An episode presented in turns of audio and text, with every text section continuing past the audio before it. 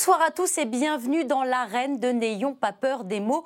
Toute l'actualité de la semaine revue et débattue par mes quatre invités. Et ce soir, j'ai le plaisir d'accueillir Alexandre Devecchio. Bonsoir. Bonsoir. Vous êtes journaliste au Figaro et vous écrivez aussi dans euh, le Figaro euh, Magazine. À vos côtés, c'est Philippe Tesson. Bonsoir. Bonsoir. Euh, Journaliste, écrivain, passionné de théâtre et propriétaire du théâtre de Poche. En face de vous, Philippe, se trouve Georges-Marc Benamou. Bonsoir. Euh, Vous êtes journaliste, écrivain, producteur et scénariste. Merci beaucoup d'avoir accepté euh, notre invitation. Je crois que vous connaissez déjà un petit peu euh, la formule de Je connais l'émission. la maison, oui. Vous, vous connaissez bien la maison. Et enfin, euh, celle qui jouera à domicile ce soir, c'est vous, euh, Clémentine Autain. Vous êtes députée La France Insoumise de Seine-Saint-Denis et membre de la Commission des Affaires étrangères ici à l'Assemblée nationale. Bonsoir.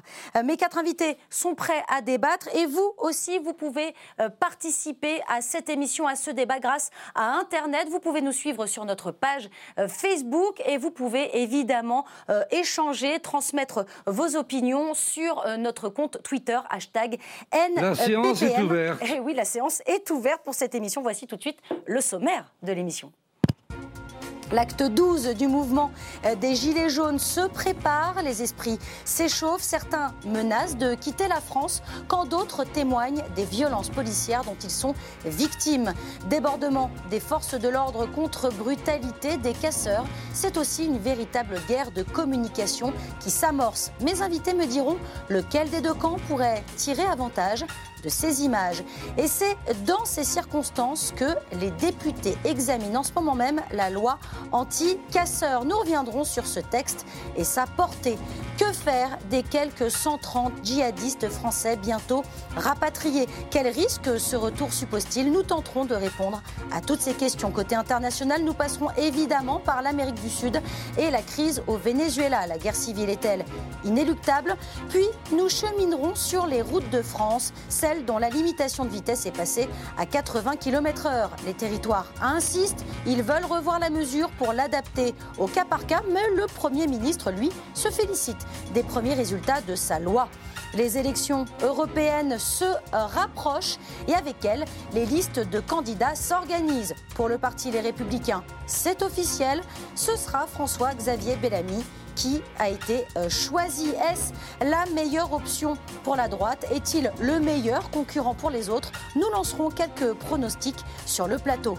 Après la droite, la gauche ou plutôt les gauches avanceront-elles un jour ensemble, rassemblées? C'est en tout cas le souhait de Raphaël Glucksmann et son mouvement Place Publique. En fin d'émission, nous parlerons de la loi alimentation et son application. Dès aujourd'hui, les prix de certains produits vont augmenter. Mauvais timing ou mauvaise mesure, nous regarderons de plus près qui sont les gagnants et les perdants de ce nouveau euh, dispositif. Mais tout d'abord, je vous propose de commencer par cette annonce fracassante. Un ultimatum lancé directement au gouvernement si l'État refuse de mettre en place de nouvelles mesures pour répondre aux attentes des Gilets jaunes. Alors attention, Maxime Nicole, l'une des têtes d'affiche du mouvement, s'en ira à l'étranger. Il demandera l'asile politique, comme il l'explique face caméra sur son propre compte Facebook. La preuve en image.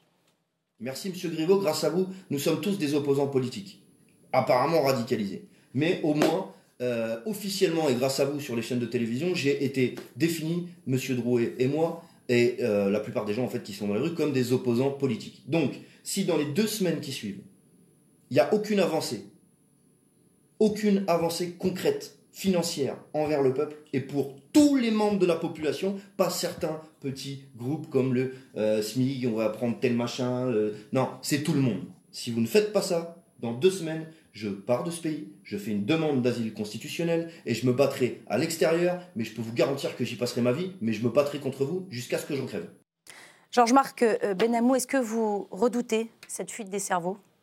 Ouais, c'est quand même inquiétant parce que on a eu quand même Zola qui est parti en Belgique, Victor Hugo qui est parti à Guernesey, euh, Voltaire surtout. Voltaire est parti en Suisse. Ici, Maxime Nicole Fly Rider s'en va. Je crois que c'est très inquiétant. Il y, a, il y a quelque chose là, on a deux semaines. On a Ouais, deux, deux semaines. semaines, Il y a une sorte de dramaturgie très forte. En tout cas, c'est assez à l'image de, de cette époque. C'est d'une grand n'importe quoi. Il y avait quelques années, il y avait un Donc c'est du grand n'importe quoi, hein, pour être très clair. hein. Les nouvelles du monde, vous savez, qui racontait qu'on avait retrouvé euh, euh, une femme chat, un homme avec euh, quatre cerveaux, etc. C'est, on- à l'époque, on se moquait, mais c'est à peu près la même chose. C'est-à-dire, qu'est-ce qui va se passer dans 15 jours? Moi, je donne rendez-vous à monsieur Maxime Nicole, Voilà, Fly, Rider, Fly Rider, dans ouais. 15 jours précisément, pour savoir effectivement quelle sera la réponse de la Cour européenne ou toutes les instances. Il faut prendre l'affaire vraiment Très au sérieux oui. Vous aussi, vous prenez cette affaire euh, très au sérieux, euh, Alexandre Devecchio? Euh, non, mais je ne sais pas qui il faut, faut prendre le moins au sérieux. Est-ce Ah. que c'est euh, Maxime Nicole, qui effectivement a un petit côté euh, zozo, euh, pas désagréable, et qui fait des, des vidéos euh, comme ça sur Internet euh, face caméra, ou si c'est le, ministre de l'Intérieur qui le déclare comme opposant politique radicalisé Et si c'est même nous-mêmes qui en parlons comme si, euh, effectivement, euh, Maxime Nicole était une grande menace pour la République. Je ne crois pas du tout à ça. Et je crois que là, on voit bien que la stratégie, justement, de jouer le parti de l'ordre du gouvernement, de s'inventer des ennemis imaginaires, ne fonctionne pas puisque personne ne peut avoir peur de, de Maxime Nicole. Est-ce que il ne brouille pas un petit peu le, le message des Gilets jaunes, cette tête d'affiche euh, des Gilets jaunes. Est-ce qu'on ne comprend plus vraiment comme il est censé représenter ce mouvement Clémentine Autain? Bah, moi, Il brouille un peu le message? J'entends en tout cas dans le message euh, l'exigence vis-à-vis du gouvernement de répondre à euh, un problème majeur dans notre pays, qui est la vie chère, Le qui pouvoir est les d'achat. conditions de vie de la majeure partie de la population qui est, qui est en souffrance. Et c'est cette, cette expression-là que les Gilets jaunes ont cristallisé, une forme de, de ras-le-bol vis-à-vis de politiques qui ne datent malheureusement pas d'Emmanuel Macron, qui sont bien antérieures. Ce, mais ce- genre de vidéo, ça ne vous fait pas sourire Quand vous voyez quoi. du Chaplin Non, qui tombe, mais- vous pleurez, quoi. Du Quand vous voyez Charlie Chaplin qui tombe, vous pleurez, quoi. Dans un film. Je Quand vous vois voyez, les le Brothers, le Grand Hôtel, quand vous voyez des films comiques, vous pleurez, quoi. Mais une- Comment on peut prendre ça au sérieux? Qu'on le comprenne, mais comprenne la souffrance des Gilets jaunes de certains. Enfin, là, c'est un clown médiatique. On est passé j'en vois de- d'autres qui sont des du clowns médiatiques, On dans est le- du dans gouvernement. Non, mais on est passé du quart d'heure warolien à, aux- aux actes euh, Mais qui n'en finissent pas d'une célébrité Monsieur un peu faisandée. si je peux, euh, Comment terminer- Allez, Soyons Non, mais je peux terminer, soyez sérieux, monsieur D'accord, Benamou laissez-moi aussi. finir et je vous laisse la parole. Mais c'était moi qui avais la parole, monsieur Benamou, donc c'est juste là- pourquoi je- Là, c'est comme si dans un, dans un film comique, vous me disiez, j'ai pas compris. Bon, pardon. allez-y. Clémentine Autain. Mais non, J'ai très très bien compris. Et ce qui m'afflige, c'est euh, ce que j'entends comme petite musique dans vos propos et dans le propos de beaucoup de commentateurs qui relèvent euh, d'une forme de mépris. Ah bon, de la part de quelqu'un qui vote Marine Le Pen? Il- il a dit y a- qu'il il y a votait 50 Marine Le il y a- Pen. il y a- il y a 30% des Français. Bah, non, non, mais d'accord. Vous défendez des gens qui, qui votent Marine Le Pen et qui, Vous- par ailleurs, sont des, sont, sont des personnages oui, médiatiques. Oui, si vous voulez combattre Marine Le Pen, il faut juste se Il rendre faut compte que s'allier avec, euh, il faut il supporter des, des personnages Non, extravagants. Écoutez, Est-ce je qu'il est crédible. Ah Est-ce qu'il est crédible C'est très énervant de ne pas pouvoir terminer Ah une bah, phrase. finissez, je vous en prie, je vous en prie, Madame Autain, je vous écoute. Voilà, et c'est aussi, prie. c'est aussi On vous écoute, dont on Clément. Je vous avez- un esprit de sérieux qui, vous honore, madame. Je vous remercie. Donc, si je Clémentine peux terminer une phrase, et j'insiste sur ce Deux points qui me paraissent fondamentaux au-delà de cette euh, vidéo, c'est que on a un problème qui n'est pas entendu au sommet de l'État, qui est une crise de défiance à l'égard des institutions du monde politique et une exigence forte qui s'exprime contre cette vie chère et ce mépris des inégalités sociales et territoriales qui se creusent. Alors vous, vous pouvez continuer à ironiser sur tel gilet jaune qui a fait telle vidéo, qui a fait ci, qui a fait ça, mais si on n'entend pas Non, mais cette attendez, colère on- qui parle- s'exprime et le fait que, au nom de la lutte faire- contre l'extrême droite, nous avons un gouvernement qui aujourd'hui malheureusement contribue Je à alimenter la peut- machine de on l'extrême peut droite. peut-être un peu baisser alors, la pression doute, et, bien en reprendre que la rubrique, C'est la c'était souris dans la roue. c'était la fuite des cerveaux en parlant de monsieur Mais Maxime Nicole Flyrider.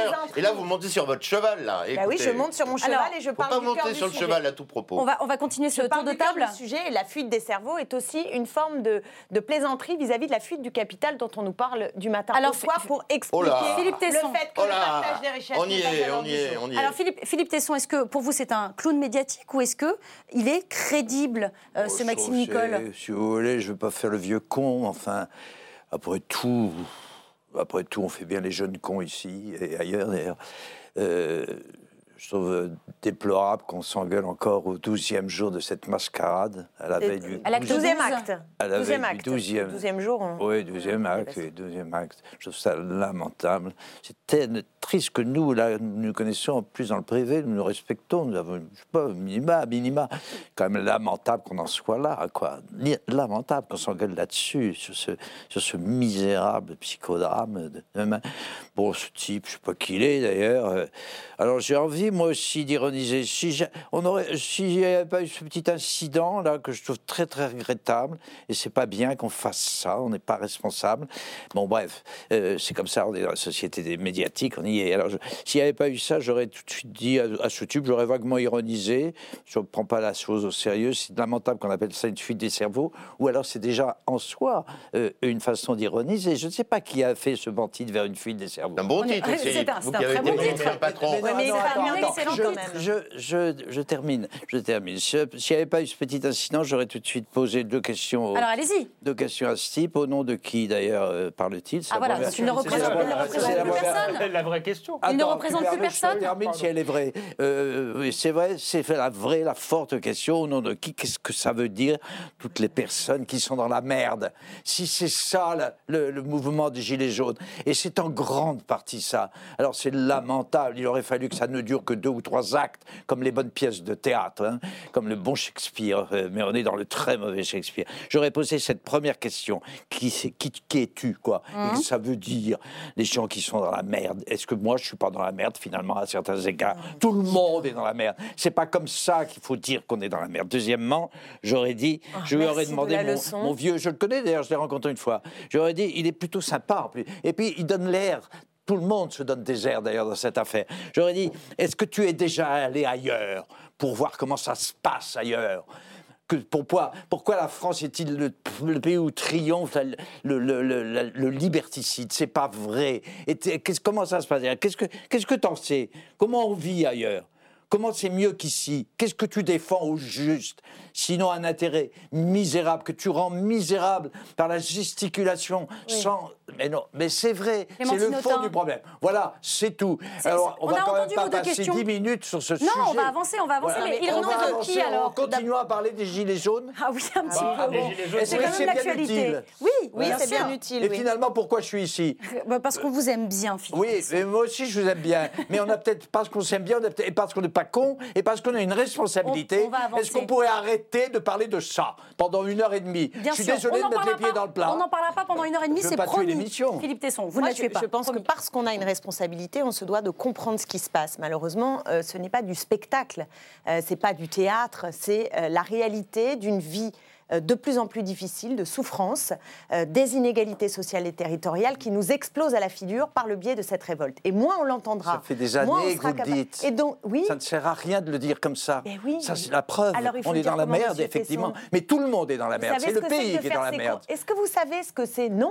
vous ne savez pas ce que c'est que de faire ses courses au centime Mais près. si je sais, Vous savez ce que c'est que la galère de, de- si de- je de ce que vivent les regarde, gens qui sont dans une précarité extrême et qui aujourd'hui sont sur les ronds-points pour dire on ne nous entend c'est pas. pas comme ça On qu'il faut ne faire. Mais c'est vous qui allez expliquer au peuple comment on fait la révolution ou comment on, comment on bat. On a à peu Et donc, il y a- niveau termine juste intellectuel et là-dessus. culturel. On Il y a un enjeu, il y a un enjeu de représentation politique. Et une des forces, et peut-être limite en même temps de ce mouvement, c'est qu'il n'y a pas de porte-parole en tant que tel, mais des voix qui se sont exprimées par le biais des réseaux sociaux. Moi, Maxime Nicole, je le dis franchement, euh, quand je regarde un certain nombre de ses vidéos, c'est pas ma tasse Ah de bon thé. Bah, clairement. On Clairement l'avait cru pas. On cru on est d'accord, Clémentine. On est Maxime. D'accord. Non, je ne suis pas d'accord parce que Si. Maxime Nicole, Fini- Moi, moi, Clémentine je suis Autain. d'accord avec vous. Maxime Nicole n'est pas la voix de tous les gilets jaunes. Ah bon Et Eh une voix parmi voilà. tant d'autres. Grand scoop. Tout à l'heure, c'était Voilà. la souffrance Eh du, ben oui. du peuple Oui. entier. Oui, Oui. la souffrance, elle est. Oui, la souffrance, Enfin, je il incarnait la Alors, souffrance. Georges-Marc Benamou, vous Non, voulez rajouter dire, quelque chose pas parce que je ne suis pas d'accord avec lui que dans ce qu'il dit, il n'y a pas aussi l'expression d'une souffrance, quand même, de. Est-ce que le vrai problème, a- est-ce que le vrai problème, c'est que l'histoire du gilet jaune, ça explose à la, gueule, de la gauche et des syndicats, et c'est peut-être l'aveu de la plus grande faillite de la gauche, la gauche modérée, de la gauche de la gauche et des syndicats, et que cette expression peut être légitime, cette expression sociale en tout cas fondée légitime, elle va se transformer en un mouvement populiste de droite et clairement ne pas profiter à la France insoumise, mais profiter à l'extrême droite. C'est Donc, ça la suite constat de faillite de la gauche, parce qu'elle n'a pas passé- parlé aux classes populaires et laborieuses, et tout ça, ça va profiter à C'est ça la l'extrême suite. droite. C'est so- Voilà. Et donc, Donc, quelle est votre conclusion, c'est votre faillite aussi. Mais euh, alors, d'abord, euh, personnellement, je veux bien prendre ma part, mais je, je n'ai pas l'impression d'avoir participé, notamment Bah, à la faillite de ce qu'a été le quinquennat Hollande, qui a mis la, la gauche dans un état absolument Une vision dramatique, en tout historique cas plus moins longue, vous, bien sûr. Et au long cours, c'est- une- expression, sans doute, du dépassement maintenant qui est en cours de ce qu'on a appelé la tradition du mouvement ouvrier. Ça, c'est l'évidence même, dans tous ses pans, hein, parce que parti politique de gauche, mais aussi syndicats. Et donc, il y a quelque chose qui s'exprime. Mais au lieu euh, de le rejeter, Et euh, de rejette, simplement... enfin, euh. Non, mais je, je le dis, au lieu de le rejeter, il faut comprendre ce qui s'y passe, ce qui s'y dit, et l'exigence de trouver une issue émancipatrice, progressiste. On va- on Ah, va- on va continuer. une bataille. Une bataille. On va continuer bataille. justement sur l'histoire euh, euh, des Gilets jaunes pour essayer de encore mieux les comprendre. Et je voudrais vous parler d'une autre euh, personnalité influente issue du, mouvement des, des Gilets jaunes. C'est Jérôme Rodriguez. Il a été gravement blessé à l'œil euh, samedi dernier en marge euh, du rassemblement euh, Place de la Bastille à Paris. Son avocat a d'abord cru à un tir de flashball, mais la blessure viendrait peut-être euh, d'une grenade de désencerclement. Qui a répondu à qui? Dans quel contexte faut-il remettre en cause le maintien de l'ordre à la française? Voilà tout l'enjeu des échanges par écran interposés entre le gilet jaune, Jérôme Rodriguez, et le ministre de l'Intérieur, Christophe Castaner. On les écoute. Aujourd'hui, nos enfants grandissent dans un pays violent. On parle beaucoup de violence policière, moi j'appelle ça de la violence gouvernementale. Tout simplement. Et cette violence gouvernementale, c'est la police qui l'applique parce qu'elle ne sert que de bouclier à des hauts puissants qui aujourd'hui tremblent sous la pression du peuple. Les nouvelles gueules cassées, il y a eu 14-18. Et aujourd'hui, on va faire quoi? Les gueules cassées de, 10 de 2018 et 2019 parce que ça, c'est de la mutilation de guerre. Hein. Faut pas se leurrer. Pour Jérôme Rodriguez qu'un blessé, quel qu'il soit, qu'il soit gilet Oui. jaune, manifestant ou policier, c'est un blessé de trop. Samedi, il y a eu 45 policiers et gendarmes qui ont été blessés. Je ne les oublie pas non plus. Ce que je sais, c'est que pour euh, l'accident dont a fait l'objet Jérôme Rodriguez, il y a eu l'envoi de ce qu'on appelle une grenade de désencerclement, et qu'à ce moment-là, il était blessé. Il y a débat, il y a une enquête. Sur un sujet aussi grave que celui-ci, il faut faire confiance à l'enquête, et l'enquête, elle ne se fait pas à coup de conférences de presse ou de fuites dans la presse. Elle se fait en confiance Vous ne pouvez pas me dire et m'affirmer que c'est la grenade de désencerclement qui a blessé Jérôme Rodriguez. C'est le seul fait constaté, mais je fais confiance à la justice. Mais ce que je veux vous dire, c'est que s'il y a une faute qui a été commise, elle doit être sanctionnée. Alexandre Devecchio, on assiste là à une véritable guerre de communication. On instrumentalise des deux côtés les images. Ah bon? Oui, sans doute. Enfin, je ne sais pas si c'est des deux côtés. Je pense qu'il y a une question de fond qui se passe euh, malgré tout sur, sur le, le- le maintien de l'ordre. Moi, j'observe, on a, on a interviewé euh, pour le Figaro euh, Xavier Lemoine, maire de Montfermeil pendant les émeutes de banlieue, qui étaient aussi des émeutes euh, extrêmement violentes. Et pour le coup, il n'y a eu aucun blessé du côté des émeutiers. Donc pourquoi au- autant de, de blessés aujourd'hui? On peut légitimement se, se poser la question, même si moi je suis conscient que les policiers sont fatigués, exercent leur métier dans des conditions extrêmement euh, difficiles. Euh, mais enfin, euh, il y a débat. Il y a débat aussi sur le fait, Le je crois que les, les CRS sont... plus de 9200 fois Ouais, hein, le- les le CRS sont extrêmement bien formés au, au- au maintien de l'ordre, mais là apparemment il y a également des policiers de la BRI qui n'ont pas l'habitude de- de- d'intervenir sur ce genre de manifestation et il se peut qu'il y, ait- qu'il y ait des accidents euh, de toute manière. Et on peut aussi se poser la question euh, sur une stratégie de, de- euh, du gouvernement. Tout, tout à l'heure je parlais du parti de l'ordre. Euh, effectivement, euh, euh, Emmanuel Macron pour le coup veut séduire euh, une partie des gens qui sont lassés justement par ces manifestations chaque jour. Il voit qu'ils montent dans les sondages et il y a peut-être aussi euh, la tentation de faire durer de manière résiduelle ce mouvement, finalement, au lieu de calmer les choses, pour monter et apparaître comme miser sur un réflexe légitimiste d'une petite partie de la droite. Est-ce que vous êtes d'accord avec ce qui vient d'être dit, Philippe Est-ce est-ce qu'il y a une, une sorte de stratégie du gouvernement? Sans doute, il y a une tactique, sans doute. Il y a une- Bien sûr, il enfin, je ne pense pas, ne, commençons pas à faire des procès comme ça, idéologisés et manichéens, il y a les bons, il y a les mauvais. Mais merde, quoi, hein? J'ai pas dit ça. Mais je ne réponds pas. Euh, je, dis, je réponds à ma façon. De manière question. générale. De toute façon, il y a une question centrale. hein. Euh, bien d'accord. Tout le reste, ce sont des déclinaisons de cette question centrale sur laquelle chacun plaque ses propres convictions, sa propre morale, ses propres intérêts, ses propres ambitions.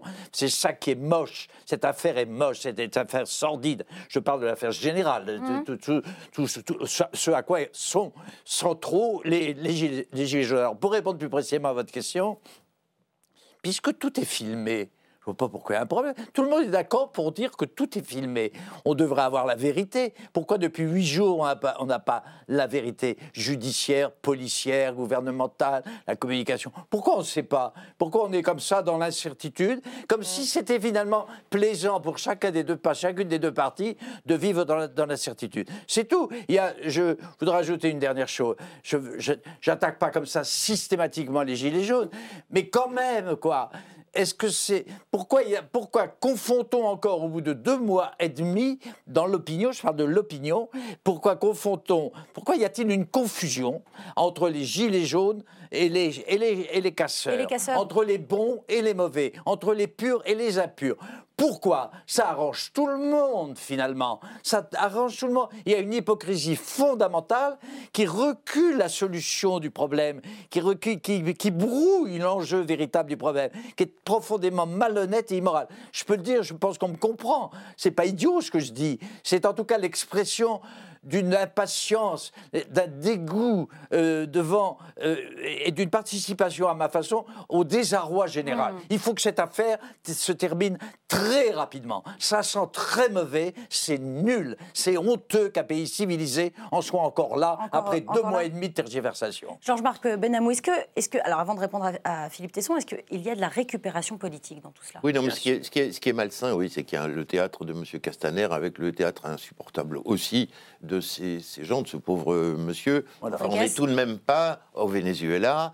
et c'est pas les balles de tout à M. l'heure. Maduro Mm. qui ont tué des gens de mon temps et on était, on gueulait contre les bavures policières et les bavures policières. Là, il y en a pas pour vous. Pas de votre temps. Là, il n'y en a pas non, mais là, ce qui me trouble, c'est ce que dit Alexandre Devecchio. C'est effectivement la République et une autorité indépendante doit- devrait être capable très vite de dire effectivement passé, comment qu'est-ce qui s'est passé et qu'on en arrête et qu'il n'y ait pas de récupération politique flagrante dans le cas des insoumis, des insoumis et, autres qui font le procès du fascisme macronien avec toutes les, tout ce que ça a de connotations sur les réseaux sociaux, etc. Où on le voit en Pinochet quand même. Enfin, je je sais pas, c'est Pinochet, euh, Macron. Alors, faut pas déconner. Par ailleurs, euh, probablement une récupération et des arrière-pensées de M. Castaner. Mais au fond, le- la vraie question, c'est qu'il n'y a pas de doctrine de maintien de l'ordre. Je ne suis pas spécialiste des questions policières, mais je pense que euh, le pouvoir politique flotte Ah et oui. flotte sur ces questions-là comme il a flotté depuis le début. C'est puis il n'y a pas de stratégie. Je suis même pas sûr qu'il y ait une tactique.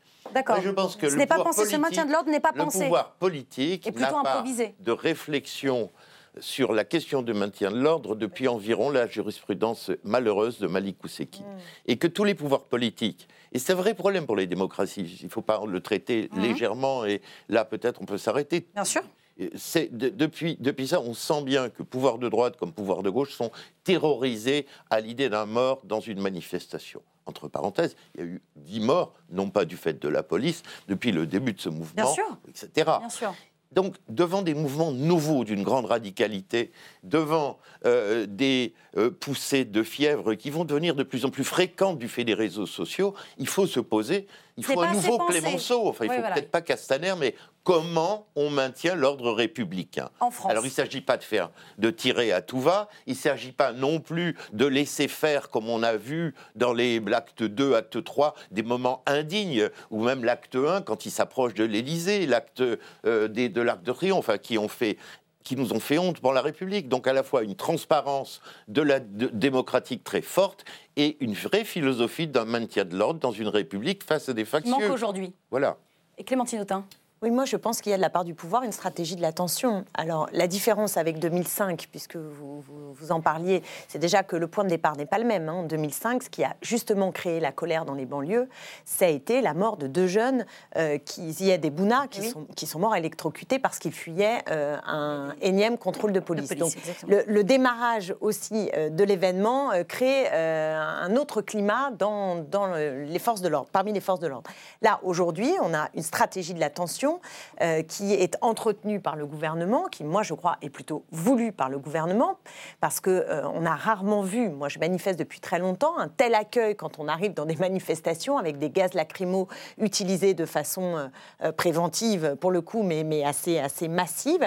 Et même s'il n'y a pas eu de mort, c'est-à-dire un, un- un policier qui a tué côté manifestant, on a quand même un nombre de blessés très très important et une incapacité du gouvernement à poser les mots et à appeler au calme. Et surtout, et c'est ce dont nous avons discuté avec la proposition, enfin le projet de loi du gouvernement dit anti-casseurs, Oui, on va y venir. ce euh, dont nous avons euh, discuté au Parlement et de façon très vive, c'est que la réponse apportée ne vise que à contraindre davantage les manifestants à revenir sur euh, un certain nombre de droits et libertés fondamentales jusqu'à être Vous empiétez un petit peu sur le débat euh, quand même jusqu'à être sermonné par le Conseil de l'Europe, ce qui n'est pas banal. Et on avait déjà euh, un rapport, un pré-rapport de l'ONU mettant en cause la France pour ses entorses aux droits et libertés fondamentales. Et va- maintenant, c'est un cran supplémentaire et strictement rien Eh pour enclencher une désescalade Eh bien, justement, on va en parler.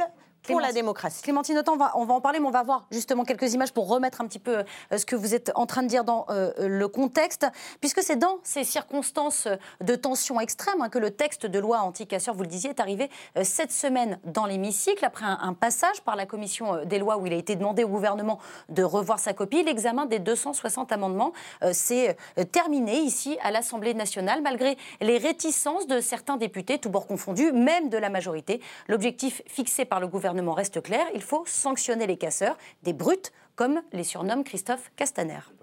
Cette loi n'est pas une loi de circonstance. Elle avait été proposée et débattue au Sénat avant la manifestation des Gilets jaunes. Et je vous le dis, cette loi n'est en aucun cas une loi contre les Gilets jaunes. Elle est au contraire une loi qui doit préserver cette liberté-là de manifester. Cette loi n'est pas une loi de circonstance, c'est une loi de bon sens.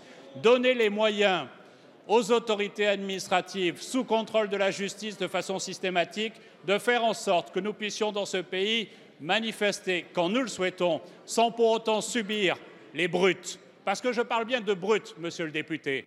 Alors depuis, les députés ont adopté les articles de la proposition de loi, euh, comme la création d'un délit de dissimulation volontaire du visage ou l'autorisation pour les préfets de prononcer des interdictions de manifester. Une véritable dérive liberticide pour le député centriste de la Marne, une dérive qui lui rappelle les heures sombres de la Seconde Guerre mondiale. Voici l'avertissement de Charles de Courson. Une autorité administrative va priver un individu de sa liberté de circulation et de manifester au motif qu'il y a une présomption, on va lui interdire hein, euh, des raisons sérieuses de penser, mais qui apprécie les raisons sérieuses L'autorité administrative, oh ben allons-y, de penser que son comportement constitue une menace d'une particulière gravité pour l'ordre public. Mais où sommes-nous, mes chers collègues? Mais, mais c'est la dérive complète. Ah, on se croit revenu sous le régime de Vichy. Mais oui, mais oui, mes chers collègues. Oui, oui, oui, oui, oui, oui, je dis bien le régime de Vichy. Mais oui, vous êtes présumé, hein, par votre attitude, vous êtes présumé être résistant, donc on vous entôle.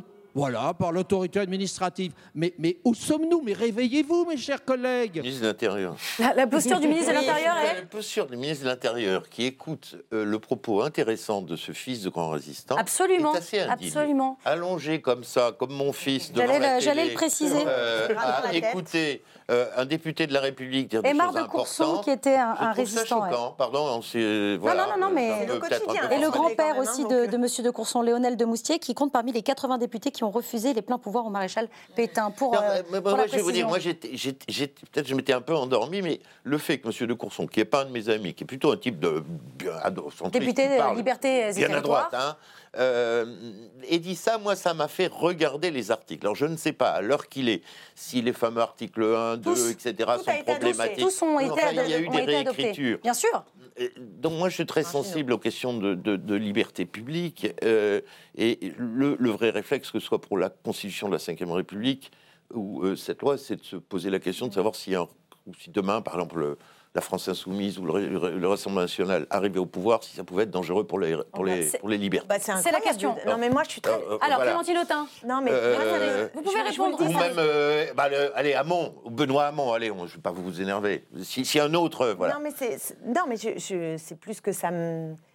Je sais pas comment vous dire. C'est c'est insensé pour moi. On Je s'est parle pas battu de vous, sur je cette parle, loi. de, je parle j'entends de, bien. de- de- de la branche chaviste de la France insoumise. D'accord. on y viendra un euh, petit peu plus tard dans les, militants. Vous êtes plutôt euh, les de militants, notre gauche, notre famille, mais c'est pas une histoire de bonne composition. Euh, moi, euh, le, le combat pour la liberté, pour la liberté, pour les, les droits et libertés fondamentales en démocratie, mais vraiment c'est un combat qui est un combat majeur et que nous avons On mené dans l'hémicycle contre cette loi. Donc, bien sûr. Non, mais l'idée vous, Clémentine qu'on Autain, puisse cette loi, elle est- à autre elle est- chose que cette bataille. Ok, mais qu'on comprenne bien. Sans voix. Cette loi, elle est liberticide. Cette loi, ah oui, elle, elle diminue, si vous voulez, euh, les, les- les droits de- des manifestants qui pourront demain être fichés Eh dans oui. le même fichier. Non, mais il faut expliquer ce qu'il y a dedans, Bien sinon sûr, allez-y, allez-y. Dans le même dans le même fichier que des gens qui ont commis des crimes, euh, qui veulent euh, quitter la France parce qu'ils partent avec des enfants qui ne sont pas les leurs, etc. Oui, non, mais c'est grave. Donc le, ce serait le même fichier. Rentrer dans un fichier, c'est facile. En sortir, c'est pas forcément simple. Donc imaginez un peu la chose. Et le fait que le préfet puisse décider administratif, enfin, de, de décider d'interdire ou non à refuser quelqu'un de pas, manifester, oui. Alors que le préfet n'est pas une autorité administrative, c'est un échelon qui est éminemment politique, eh bien oui, nous avons des craintes qui sont euh, des craintes malheureusement nourries par ce texte de loi qui risque d'être adopté mardi, Mhm. d'un recul à nouveau. Mais le plus important, c'est que nous avons déposé toute une série d'amendements pour avoir un arsenal euh, à disposition des forces de l'ordre qui permettent d'apaiser les tensions et d'enclencher une désescalade. Et je peux vous assurer que débat, le débat a beaucoup porté là-dessus. Les flash, ce qu'on appelle les flashballs, Les flashballs, ces les- fameuses grenades, Exactement, celle qui a blessé Jérôme Rodriguez, au moment où dans la manifestation, il appelle les manifestants à en sortir, il est pacifiste, il fait juste une vidéo et il se prend euh, cette euh, balle, euh, enfin ces balles LB, LBD. LBD 40, qui ne sont pas utilisées ailleurs en Europe. Et d'ailleurs, on a eu le débat avec le ministre, Monsieur Castaner. il s'avère que ces- Pourquoi en France avons-nous Tout un rejeté. tel arsenal dangereux qui ne permet pas d'abaisser la tension et qui euh, a fait dans les manifestations des Gilets jaunes un nombre de blessés considérable qu'on n'a pas connu depuis 1968. On va y revenir. Euh, Philippe Tesson, vous vouliez euh, euh, échanger sur ce plateau. Cette loi, elle est liberticide pour vous on, en- on va empêcher les gens de Non, manifester cette loi, elle est l'expression. contre les manifestants Rien rien n'a changé depuis 50 ans. Macron n'y peut rien malgré sa volonté de tout transformer. Cette loi, Ah, vous me, dites que c'est une loi rappelle, qui ne sert à cette loi rien me rappelle la troisième, la quatrième, la cinquième République. Ce débat est absolument éternel, comme s'il était insoluble. Et il était fait insoluble parce que chacun défend son précaré politique et politicien. Cette loi est pleine de compromis. D'ailleurs, ça n'est pas terminé. Excusez-moi. Il va y avoir une deuxième lecture au La Sénat. navette, Il y aura un absolument, vote. C'est en mars que ça se terminera. Et encore, ça n'est pas impossible. Moi, je dis une chose. pour la mettre en place constitutionnel. peut-être au printemps. Et le Conseil Que- constitutionnel. de- voilà, je dis que je dis que euh, ma position personnelle, tout le monde s'en fout, vous me direz, mais enfin. Mais si vous êtes venu pour ça, on vous a invité pour ça, Philippe Il y a trois principes sur lesquels moi personnellement je suis arc-bouté, comme je suis à la- au terme de ma vie et que j'ai une, une- une- une vision absolument tellement relative et que j'ai chassé tous les absolus et toutes les convictions profondes, Alors, trois sachant qu'elles ne seront jamais, elles ne s'inscriront jamais dans les faits et que dans 100 ans, dans ce pays, on discutera encore de la même façon de ce même problème. Il y a trois principes généraux. Aucun des trois n'a été respecté au cours de cette discussion. C'est-à-dire? Lamentable. Premièrement, euh, quel est, quel est l'enjeu, quel est le but, quel est la- la- vraiment l'objectif à, laquelle- à chacun de- de- sur lequel tout le monde devrait s'entendre. Premièrement, la plus large liberté de manifester, une liberté infinie, il y a sans limite Sans de manifester. C'est superbe. Chacun dit qu'il la respecte. Au- dans, dans les faits, ça n'est pas juste. Mmh. La preuve, c'est que c'est cette loi. Deuxièmement, la moins large liberté euh, euh, de casser. Mais déjà, une intransigeance. On ne casse pas Alors que, C'est- peut-être l'objectif de ce actuel- texte Mais la loi l'interdit. D'ores et déjà, ce que je veux dire, Oui. dans la loi, ça existe attends, déjà. Quelqu'un qui casse seconde, ou qui attaque un- Nous un sommes d'accord. fonctionnaire de la police, loi La loi l'interdit, mais dans voilà. les faits, Il dans les faits, la loi n'est pas respectée. Moi, j'ai- je, je formule trois vœux, trois convictions, et sous réserve qu'évidemment elles s'inscrivent dans les faits de la manière la plus explicite possible. Nous sommes jusqu'à présent d'accord, mais nous divergeons déjà quand tu m'opposes la loi à la, et, qu'on oppose la loi à la réalité des faits. Alors, donc, deuxièmement. On, pas, ne casse pas pas. de liberté pour les Gazés. Et troisièmement, la plus sévère sanction, implacable. Je trouve que les 1500, les, les- le mois de prison et les 1500 euros d'amende, hein, je crois que c'est ça qui a été retenu, c'est nul. c'est nul. C'est. Je veux dire une sanction implacable pour les casseurs, pour le casseur masqué. Oui. Dans cette affaire, tout le monde avant, tout le monde, tout le monde est masqué. Si vous réfléchissez bien, les gilets jaunes sont Alors, c'est masqués. un article les que vous gilets jaunes sont masqués puisqu'ils se cachent. Euh, ils se, sous, sous- sous un prétexte gilet. Le gilet, les casseurs. Enfin, il est quand même très fluo, Oui, euh, le gilet jaune. Il est pas très caché. Le gilet assez. jaune fluo pour se cacher, il y a quand même. euh, Enfin, l'idée, c'était plutôt d'être On vu, vous a- le Ouais. gilet jaune. On vous a entendu, fluo. euh, on vous a Enfin, entendu, Philippe. On a compris tout à fait. Ouais. Alexandre Devecchio. mais- Alexandre Devecchio, c'est liberticide ou pas Qu'est-ce- Comment vous la regardez, vous, cette. euh, Bon, dé- déjà, ce c'est texte c'est de un dispositif qui peut exister pour les supporters de foot, les les hooligans, hooligans. euh, etc. Euh, Il a moi- été- pas comparable. Mm, On peut pas comparer euh, aller voir un match de foot comme droit Non, mais on sait que dans les manifestations, par- pardonnez-moi Clémentine, mais manifester. le 1er mai, les, les Black Blocs ont tout cassé, c'était filmé, euh, et etc. Personne ne- n'est intervenu, donc ça pose, ça pose quand même problème. mais j'en viens quand même au, J'en viens quand même au deuxième point, c'est que pour moi, ça reste quand même une loi de, et c'est ce qui me pose problème, une loi de circonstance. Moi, je suis pour. Ah, c'est ce que dit Eric Ciotti, je donc suis une pour loi de l'ordre- communication. Moi, je suis pour Clémenceau, je suis pour l'ordre républicain, mais partout. Et on est dans un pays où on sait que depuis des années, les policiers ne peuvent plus entrer dans certains quartiers. On est dans un pays où Benalla euh, moleste des manifestants, et pour l'instant, n'est pas n'a pas de a- mois de prison, n'a rien. On est dans un pays où Majid El Gherab, tenez-vous bien, ancien député euh, En Marche, Oui. euh, euh, qui a défoncé le crâne euh, d'un- d'un d'un- d'un collègue, se Et avec un retrouve dans une commission d'enquête sur les prétendues violences d'extrême droite. c'est vrai, ça, Donc- je croyais que c'était un fake donc- news. Ça, c'est non, vrai c'est une réalité. Non, c'est incroyable. Là, c'est c'est- incroyable. c'est incroyable. Donc on est dans un état ubuesque totalement impuissant, et je crois que d'ailleurs les classes populaires les plus faibles demandent effectivement de l'ordre pour être protégées, et de l'autre côté, euh, on fait croire qu'on va euh, appliquer une espèce de main de fer sur les gilets jaunes, euh, qui sont quand même pour la plupart dans la rue pour défendre leur, leur beefsteak. Quand on prend le risque d'aller perdre un œil, il n'y a pas que des casseurs dans ces gens-là, c'est que, c'est que quelque part, on, on- on a la rage. Donc j'ai parfois l'impression que l'État est fort avec les faibles et faible avec les forts. Un- D'un mot pour conclure sur ce thème, Georges-Marc Benamou Euh, Je suis d'accord avec De Vecchio. Voilà, ça, ce sera la Moi, conclusion. Alors, juste- sur conclusion de Clémentine Sur conclusion, et qui, qui répond en partie à Georges-Marc Benamou, c'est que au fond, ce qu'on a court. très court, ce qu'on a observé et depuis maintenant plusieurs décennies, c'est que partout en Europe, quand on a des régimes qui dérégulent sur le plan économique, des choix politiques, à chaque fois. On le sait depuis Margaret Thatcher, on a des lois euh, liberticides de contrôle social accru. Et donc moi, je pense que c'est exactement l'inverse qu'il faut faire. Il faut protéger, partager les richesses d'un côté, arrêter de déréguler, et en même temps, au contraire, permettre que les libertés, les droits, les protections soient encore plus euh, affirmées Ouais, dans le droit et dans la Constitution. On vous a entendu. Allez, je vous propose de, de clore ce dossier gilet jaune. Vous êtes content du coup? On arrête d'en parler. Ça y est, c'est fini pour l'émission. Jusqu'à demain. euh, Non, je plaisante exactement. Pour ce numéro, demain, Philippe pour ce numéro, puisqu'à mon avis, on en reparlera encore euh, un petit moment. Je- alors, je voulais conclure cette partie gilet jaune avec euh, un petit jeu. Vous allez me dire si ce que je vais vous annoncer est vrai ou faux. Un faux ou un fox, fake news ou pas. Ça commence tout de suite avec cette image. Regardez, une photo prise pendant la manifestation des foulards rouges, c'est-à-dire ceux qui manifestent pour que les gilets jaunes arrêtent de manifester. C'était dimanche dernier entre Nation et Bastille. Des membres de la marche républicaine des libertés, en soutien au gouvernement, auraient déployé cette banderole. Benalla, Castaner, cœur, cœur. Même combat, c'est ça, non Ben avec que Castaner, ce même sont combat. des gilets jaunes infiltrés chez les foulards rouges qui ont monté ça. Un point pour Georges-Marc Benamou. ouais. Bravo, c'est une totale infox. En effet, vous avez euh, tout à fait résumé euh, euh, l'histoire. C'était des, des, des gilets jaunes qui sont venus titiller quoi euh, hein. les foulards rouges. Non, mais c'était Non, c'est bon. con. Oui. Bon, Ça, c'est Benalla, il n'y a pas de quoi rire. Je suis d'accord avec c'est Philippe sûr. Tesson. Nous sommes Ça, c'est votre absolument avis, d'accord. Hein, Benalla, il n'y a vraiment pas de quoi rire. Oui, Et on rire, fera c'est un un rire débat jaune, un rire sur jaune. Benalla un rire une jaune, prochaine c'est fois. pas le gilet qui doit être jaune, C'est c'est le le rire. rire. Et l'affaire Benalla est compris. en fait une affaire Macron quand même. Alors, que les choses soient bien On y reviendra une prochaine fois, Clémentine Autain, puisque j'ai une deuxième info Ça, ça m'aurait euh, à vous montrer, info ou peut-être un Fox. Figurez-vous que des gilets jaunes niçois sont venus régler leur amende pour outrage à agent avec une brouette remplie de centimes. Est-ce que vous C'est me vrai, croyez c'est vrai aussi.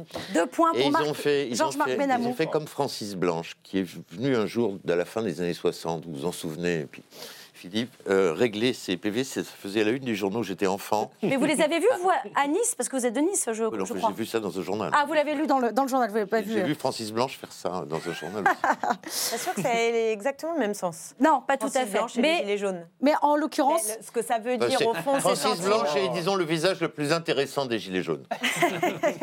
Une dernière pour finir cette séquence. Bon, évidemment, je sais que vous êtes tous au courant euh, sur ce plateau. Euh, c'est euh, euh, Cyril Hanouna hein, qui animera le prochain euh, sommet. Bah écoutez, on aurait envie de dire que c'est une fake news. Cyril Hanouna Ah ouais On sait jamais. Non Vous croyez ou pas Si je vous dis ça euh, Mais bien sûr que non, je vais- mais, mieux mais- pas en parler. Je- Très bien. Bien sûr Mais que non, non. bien sûr que non, non. mais bien sûr que non. Mais en même temps, votre question euh, interpelle sur ce- Ouais, cette espèce de brouillage délirant, de c'était, euh, spectacle, de mélange des genres qui est lié à cette idée avez de Marlène compris. Schiappa de débattre avec Évidemment. Vous avez tout compris. C'est vraisemblable, en tout cas. Mais c'est absolument faux. C'était une farce euh, du Gorafi. Allez, reprenons les choses sérieuses avec euh, le retour d'une centaine de djihadistes sur le sol français. encore, encore. Pourtant, il y a un an, euh, Benjamin Griveaux annonçait que les Kurdes présentaient euh, toutes les conditions pour les juger sur place en Syrie. Mais 12 mois plus tard, avec le retrait des troupes américaines, ces djihadistes pourraient être expulsés du nord-est syrien et donc se retrouver dans la nature sans aucun contrôle, ce que refuse catégoriquement le ministre des Affaires étrangères. On écoute Jean-Yves Le Drian dans l'hémicycle ce mercredi. Le gouvernement n'a qu'un seul impératif, la sécurité des Français. C'est cet impératif qui nous, a, qui amène, qui nous a amené à combattre militairement Daesh. Et c'est ce même impératif qui nous amène à combattre les combattants de Daesh, quelle que soit leur nationalité. Et quand il s'agit de combattants français, ils sont français, mais ils combattent la France, donc ce sont nos ennemis. L'annonce du retrait américain risque d'entraîner la dispersion de ces terroristes. C'est là le danger, la dispersion, ce qui serait bien pire. Et donc, euh, nous nous préparons, ce qu'a dit hier le ministre de l'Intérieur, à toutes les éventualités, à toutes les éventualités dans le Nord-Est, parce que c'est notre devoir, y compris à l'éventualité d'une expulsion parce que c'est notre responsabilité de prévoir tous les risques pour la sécurité des Français. Alors pour éviter la dispersion, il faut les rapatrier et les juger. En France, il n'existe pas d'autre possibilité pour le ministre, vous venez de l'entendre, et pourtant, Pierre-Henri Dumont, député Les Républicains, a imaginé une autre solution face à la situation, une réponse qu'il motive ici même sur la chaîne parlementaire. Moi, je propose une solution. Il y a un autre choix qui est le choix qui est évidemment celui de l'élimination de ces personnes.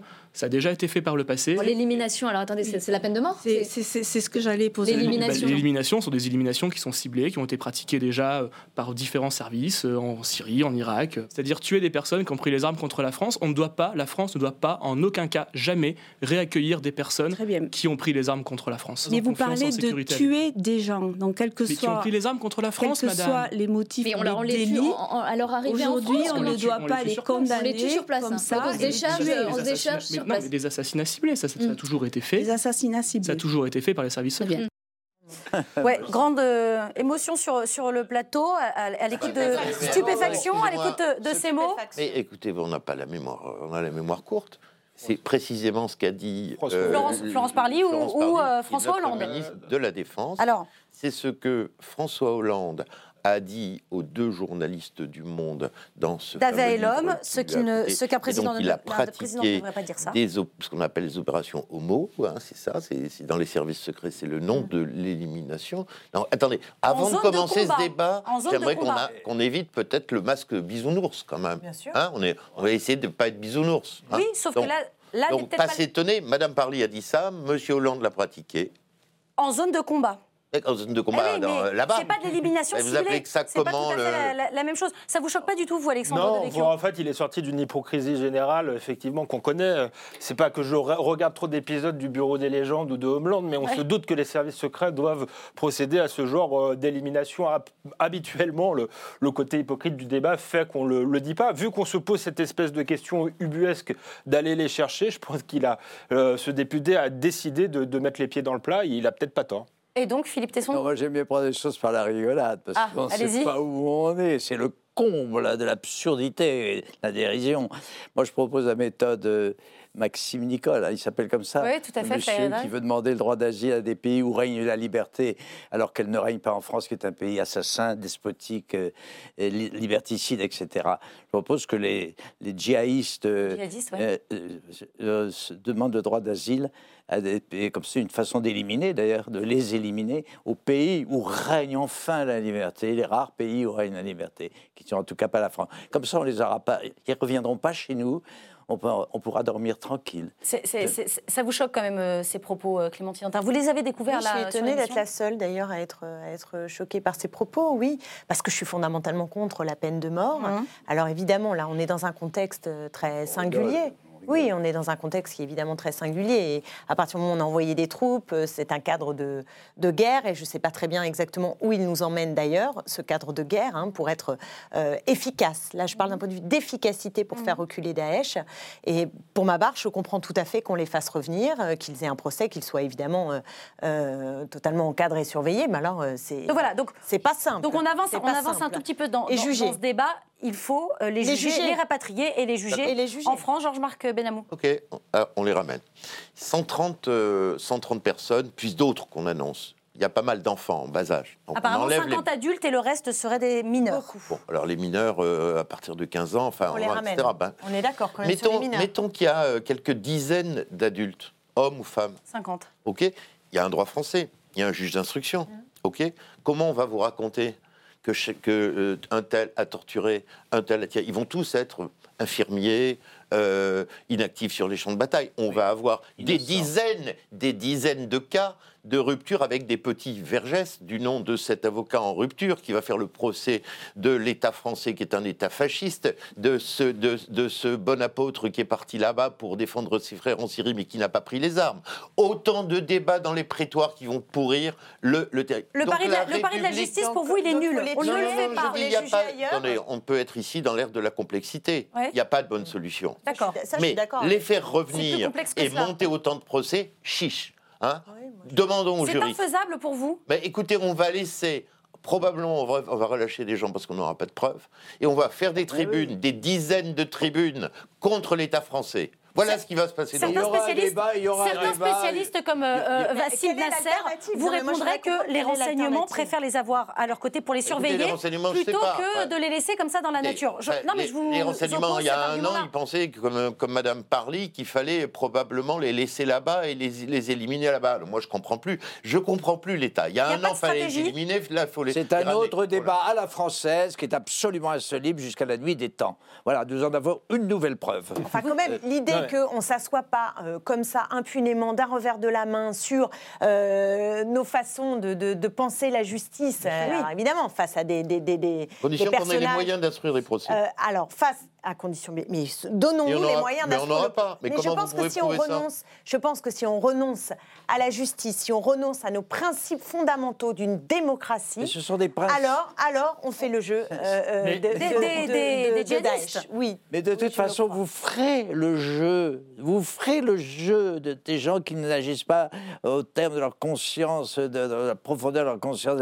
Vous ferez le jeu. C'est insoluble. Mais qu'est- vous êtes, vous êtes- mais Qu'est-ce qu'on fait alors, Philippe mais- Tesson suis Qu'est-ce d'accord qu'on fait avec la complexité on les laisse, de la on les laisse question. dans la nature, ils pourraient Euh, potentiellement je être récupérés par le régime de Bachar el-Assad, devenir des bons Et les vilains en enfants France. Les enfants, qu'est-ce qu'on en fait a- je une- Il y a des, il y a des Ils sont cours très, très euro- il y a nombreux, des les cours enfants, sur il y a des 130. justices qui échappent aux, aux- aux nations euh, qui sont l'objet de ces affaires-là. Il y a une justice européenne, il y a une justice... Voilà, on, on s'en débarrasse. On s'en débarrasse. Ça n'est pas éliminé, c'est dégueulasse. Mais c'est dégueulasse. Mais tout est dégueulasse. Même ce que propose euh, Clémentine, il faut bien le dire, au bout du compte, dans la réalité, concrètement, elle libère sa conscience avec la cause qu'elle défend. Je voudrais être, je, l'ai fait très, de très longtemps dans ma vie. J'ai été comme elle. Du jour où j'ai encore cru à des choses. Je ne- non, mais c'est vrai. Moi, je on est dans l'insoluble. Je pense Clémentine chérie, j'allais Mais dire. pas une histoire. Ce n'est pas une histoire de principe. Alors- C'est alors, c'est pas simplement une histoire de morale. C'est une histoire de principe et d'efficacité. Mais la- le principe, c'est la morale. Excusez-moi, c'est la même chose. C'est un pléonasme. Qu'est-ce que c'est qu'un principe Alexandre Denis Euh, ça- déjà, c'est un problème de sécurité de, de l'État. Euh, on a interviewé David ça, Thompson, c'est encore une qui est un journaliste, le, seul à les avoir approchés de près, euh, qui est au, au passage aujourd'hui aux États-Unis, puisqu'il ne peut plus rester en France parce qu'il est menacé, et nous dit euh, ils ne sont pas désolés, les repentis, euh, ils, sont, ils sont revenants, mais pas repentis, ils sont toujours idéologiquement euh, islamistes. Donc c'est des est-ce qu'il vaut bombes. mieux pas les avoir C'est des bombes chez à retardement. Non, parce que la justice, plutôt que si on de les applique, laisser dans si la on applique le droit pur, comme l'a dit euh, Georges-Mac Benamou, et la justice applique le droit, euh, c'est bien normal. On n'aura jamais eh bien, les on preuves. n'aura pas les preuves. Et de toute manière, il n'y a pas de prison imprescriptible Mais en quoi sont-ils France. Et donc, ils vont, pour ils nous vont, Mais ils ils vont sont pas- revenir. Ils sont partis là-bas pour tuer, Clémentine. Mais Ils sont précisément, partis pour mais tuer. C'est bien ce que Vous je ne suis en pouvez train pas de vous dire, monsieur. Mais ça veut dire que nos frontières sont totalement étanches. pas S'ils les reviennent se balader, euh, les ça pose juger. quand même aussi un autre problème. Et avoir une prise sur la situation et les laisser là-bas, vous pensez franchement que c'est moins dangereux pour la vie humaine? Bah, Ah, pour mais- euh, celle des Français, Mais pour, oui. mais- Pour la vie humaine. Non, mais alors, qu'est-ce que vous défendez là Les principes ou la, ou la vie humaine? Mais les deux, moi je pense que les Ah, principes c'est- c'est sont protecteurs de la vie C'est humaine. absolument incompatible. Bah, je pense exactement l'inverse. Mais Ah, vous le pas- a- vous le croyez, mais Oui, vous le le peut-être le pensez euh, Marc vraiment. Benamou. Il n'y a pas de bonne solution, mais il ne faut pas oublier qu'on est dans, dans ces gens-là dans une relation de guerre. Ben, c'est ce que je Mais dis. je, je suis Dans d'accord une avec ça. relation de guerre. Mais je pense que la logique, la il y logique a- de guerre Comme on dit, il n'y a pas de bonne solution. Et il ne faut pas effectivement s'asseoir sur nos valeurs. Mais il ne faut pas non plus euh, être trop naïf dans la manipulation de nos valeurs par nos ennemis, parce qu'ils ne font que ça. Exactement. C'est pour ça que je pense que nous devons être irréprochables sur nos valeurs.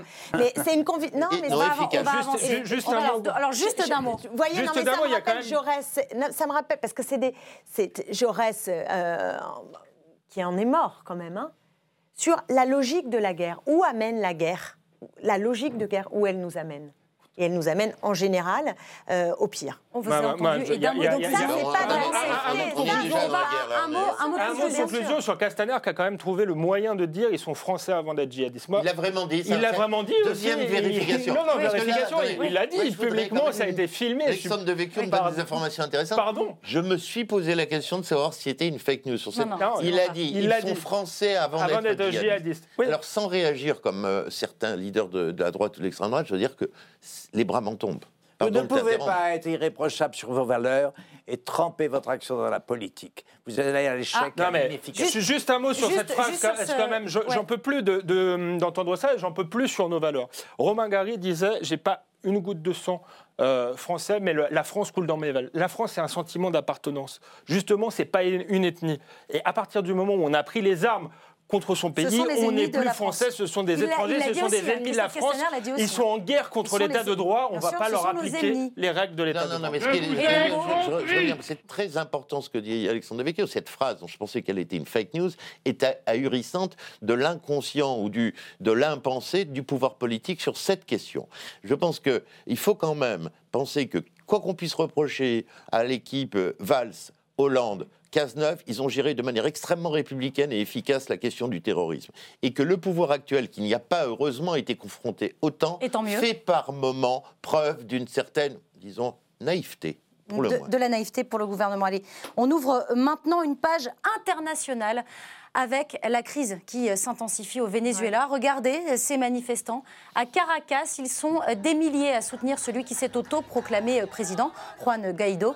Mais l'actuel chef du pays, Nicolas Maduro, lui, bénéficie du soutien de l'armée. Sommes-nous les spectateurs d'une guerre civile à venir, en tout cas, celui que certains pays reconnaissent comme le président par intérim et celui qui dirige le pays depuis mars 2013 campent sur leur position et se disent prêts à ne rien lâcher? On écoute Juan Guaido et Nicolas Maduro.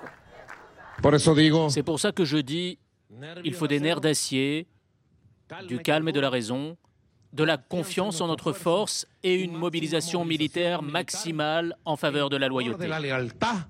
Nous sommes déterminés et en train de nous battre pour le futur du pays. Incroyable.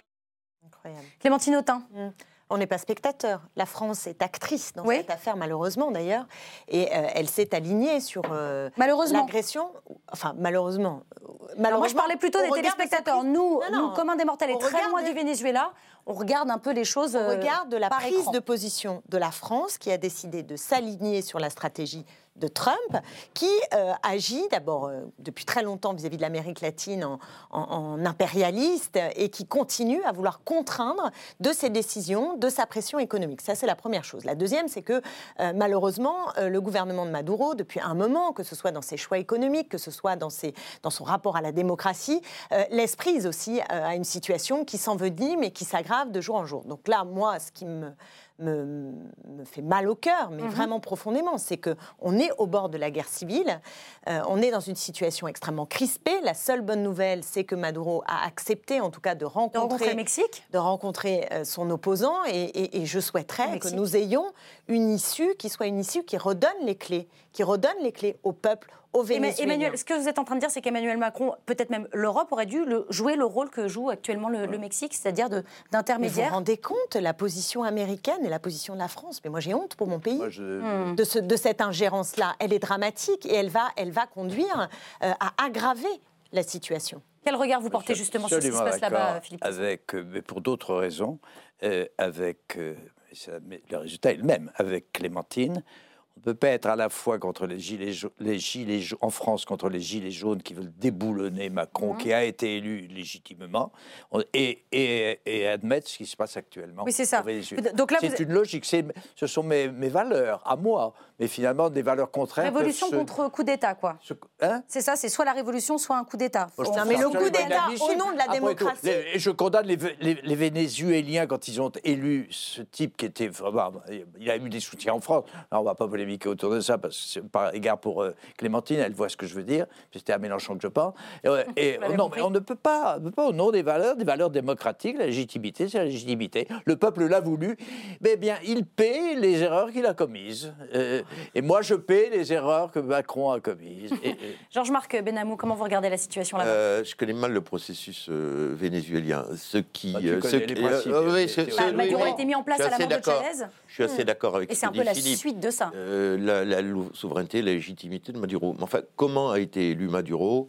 Il y a eu des contestations sur Eh oui. les votes, ça n'a pas été transparent, etc. Donc, 2018, ouais. je pense que quand même, le, le verre était dans le fruit et que le processus démocratique dès Maduro, ou en tout cas des Chavez, était déjà largement euh, brouillé. Les choses auraient dû être prises en main plus tôt, notamment dès 2014 ou même dès Probablement, 2013. probablement, on aurait dû euh, établir une véritable démocratie euh, à ce moment-là, mais Avec et avec de des Vecchio. élections régulières. Mais là, il y a eu beaucoup de contestations à l'époque. Eh oui. En réalité, c'est un pays très instable où on regarde l'histoire du pays. Il y a eu des, euh, des coups d'État sans arrêt, parfois de droite, parfois de gauche. Je pense que Chavez était élu démocratiquement, hein, Oui. qu'on le, le veuille ou non. Il y a eu des, des référendums, il avait une vraie euh, majorité.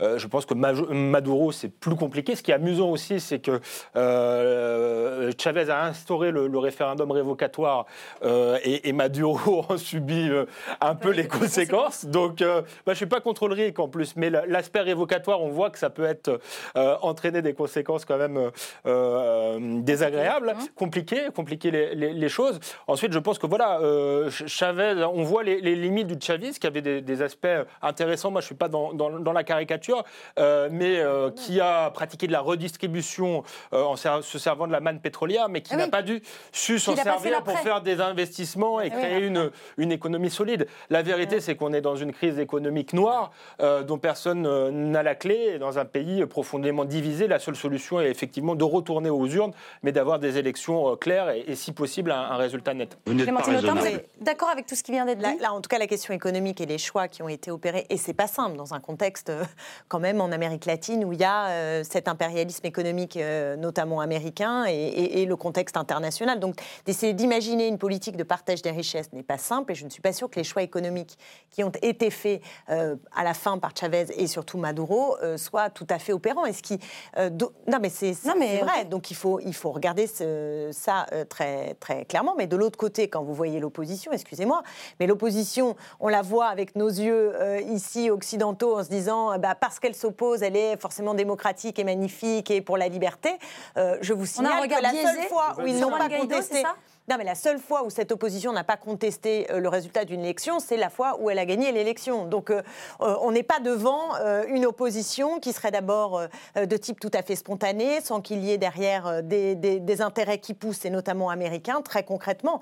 Donc, c'est pourquoi, moi, je pense que faisons très attention. C'est-à-dire qu'il faut, il faut regarder la complexité de la situation vénéz- vénézuélienne, se préoccuper de la dangerosité de la guerre civile qui, qui s'annonce, mais condamner fermement le choix de Trump et euh, de l'Union européenne de s'aligner sur Trump et d'avoir cette ingérence qui va compliquer, aggraver la situation pour les Vénézuéliens. Et ça, pour moi, On poursuit, on poursuit euh, sur Trump, euh, Georges-Marc Benamou. Comment vous expliquez qu'il propose justement Donald Trump 20 millions euh, de dollars pour aider justement le peuple à, à sortir Ma- Maduro? Comment, comment vous la regardez cette ingérence américaine?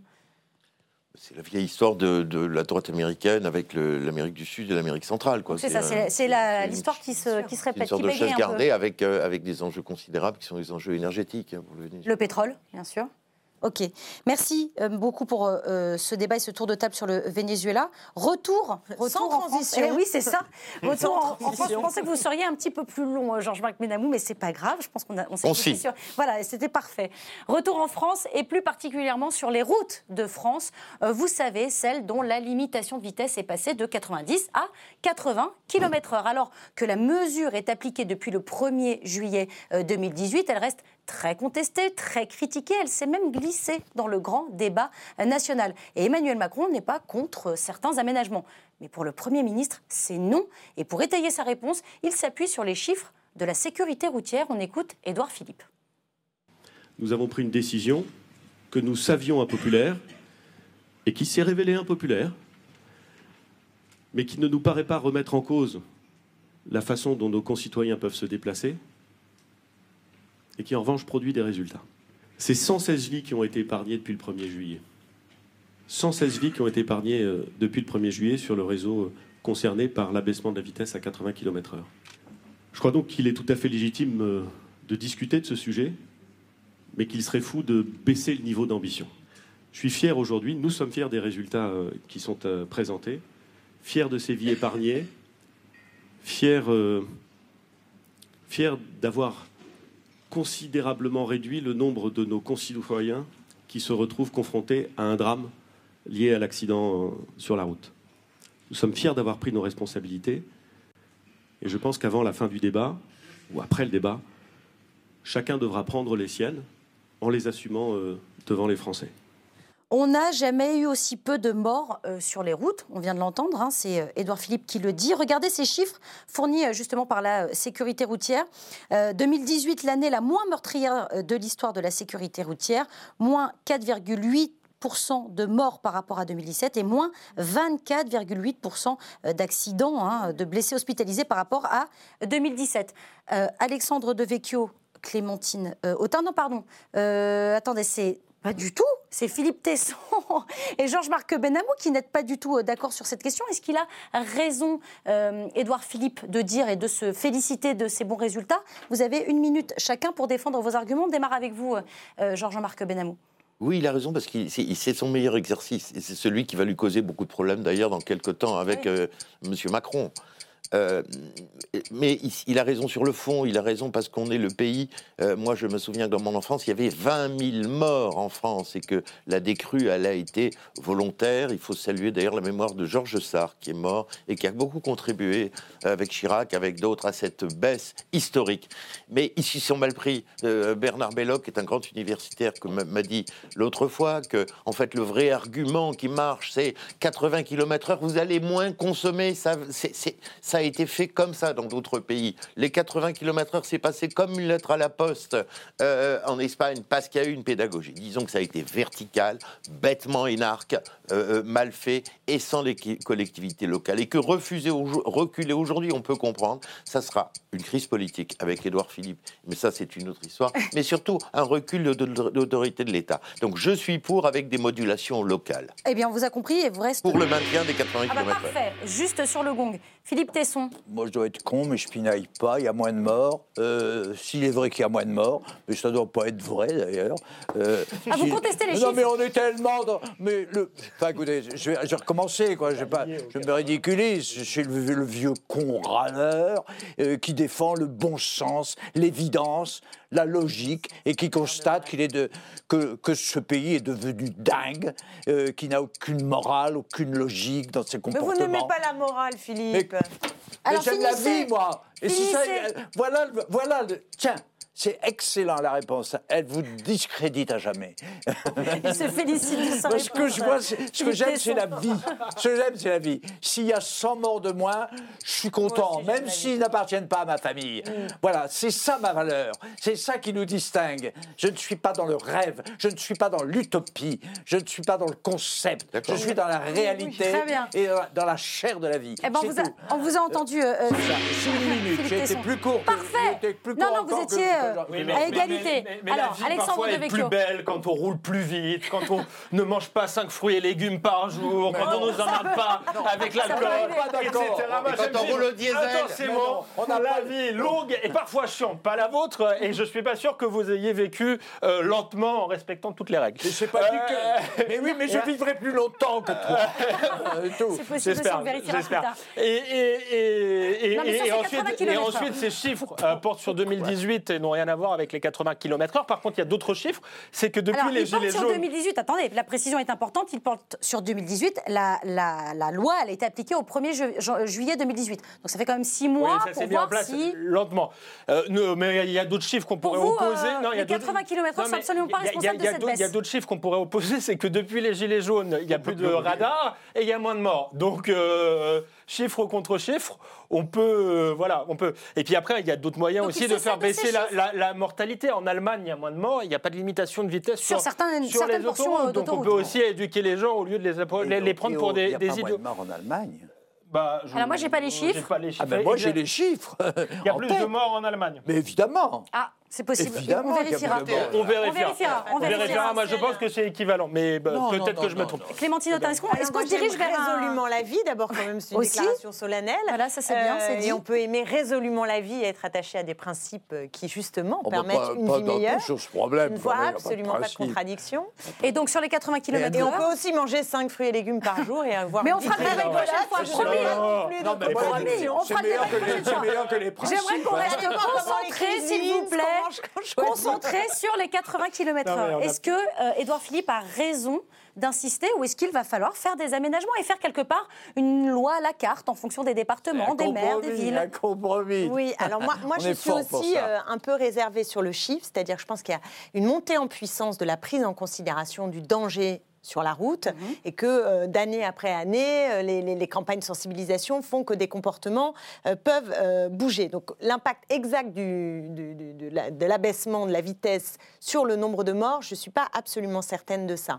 Or, il y a d'autres causes notamment chez les jeunes, le problème de l'alcoolisme au volant. Enfin, il y a quand même beaucoup de sujets qu'il faudrait traiter plus en amont, plus à fond, plus dans le menu détail, parce que le problème, c'est que là, cette euh, loi euh, faite assez brutalement pour euh, toute une série de gens Mmh. est un problème du quotidien. Je pense en particulier à des femmes. Moi, j'habite en Ile-de-France et donc euh, euh, le 80 km/h, on peut pas dire que je passe ma vie à le, à le, à le dépasser. Donc c'est pas- pas Oui, ça, exactement vous vous mon sentez pas quotidien. concerné au quotidien. Mais ce que, Mais- je, ce que je sais, c'est qu'un certain nombre de mes collègues qui euh, habitent sur euh, euh, des territoires qui sont des territoires ruraux ont eu mais, de très nombreux témoignages sur la difficulté, je pense en particulier à des parents pour amener des enfants où c'était euh, à 5-10 minutes près et qui se trouvent devant 10 cette km difficulté. à l'heure, qu'est-ce que vous en avez à foutre Non, mais il y a- Qu'est-ce que bon, on peut en avoir rien à foutre de rien, mais j'entends ce problème.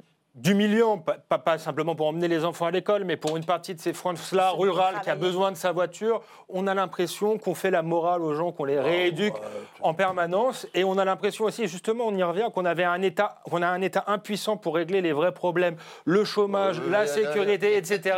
Et qu'à la place, que- c'est comme Jacques Chirac qui a fait une campagne sur la fracture sociale, excusez-moi, en 95, et ensuite qui nous fait le plan cancer, c'est très bien, et euh, la sécurité routière. Moi, je suis désolé, quand je vois Édouard Philippe qu'il va y avoir effectivement une crise gouvernementale à cause des 80 km/h, je suis assez dépité. J'aime bien la grande politique et là, on a plutôt l'impression d'avoir un, délégué interministériel à la sécurité routière qu'un Premier ministre. Parce que voilà, ça s'est fait bêtement, technocratiquement, jacobinement. hein. L'ère de la Donc, technocratie, on l'aurait hein. fait. La mesure non, n'est on pas aurait mauvaise, dit, on mais elle a aurait été mal dit, expliquée. on aurait dit, écoutez, un, on va faire des économies d'essence, on va moins, moins, rouler moins vite globalement, et deux, on a réussi un pari, on va descendre à 2000 n'en morts, et c'est une cause nationale.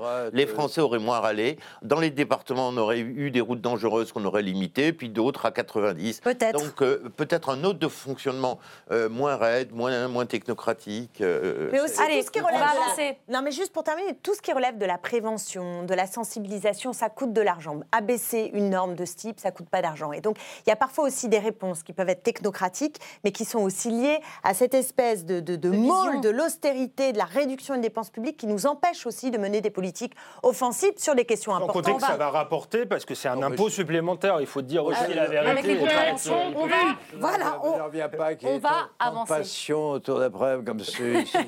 C'est- vrai. Alors, on va parler d'une autre passion, une autre passion, les élections européennes. Elles approchent, alors les candidats se préparent, se concertent, les listes s'organisent, et chez les Républicains, on est prêt, enfin du moins pour la tête d'affiche, c'est officiel, c'est le professeur de philosophie et adjoint à la mairie de Versailles, François Xavier Bellamy, qui partira en tête à la conquête du Parlement européen, opposé au mariage pour tous contre l'IVG, mais pas contre la loi Veil, catholique assumé pour répondre à l'ensemble du réquisitoire élaboré par l'opposition comme par sa propre famille politique. François-Xavier Bellamy déclare sur Europe 1, regardez, je ne vais pas m'excuser d'être euh, qui je suis. Alors, quelques exemples hein, pour lancer euh, euh, la discussion. Pour Agnès Buzyn, ces prises de position sont, je cite la ministre, d'un archaïsme d'un autre siècle. Et le président, les Républicains du Sénat, Gérard Larcher, déclare à son sujet, nous ne partageons pas les mêmes conceptions. Donc, si je résume, tout le monde parle de lui, à l'intérieur comme à l'extérieur de son parti. Est-ce que c'est un euh, pari réussi, euh, Philippe euh, Tesson? Est-ce que c'est une parfaite entrée en campagne, finalement? Euh, pour qui, à mes yeux? Ah bah, pour, je- Oui je Oui, ils font, ils font ce qu'ils veulent. Ils ont choisi de faire ça. C'est à eux. Moi, je suis démocrate. Mes valeurs se limitent à ça. Je suis un- j'ai deux neurones. Je suis un peu con. Je suis très vieux, donc un peu gratteux.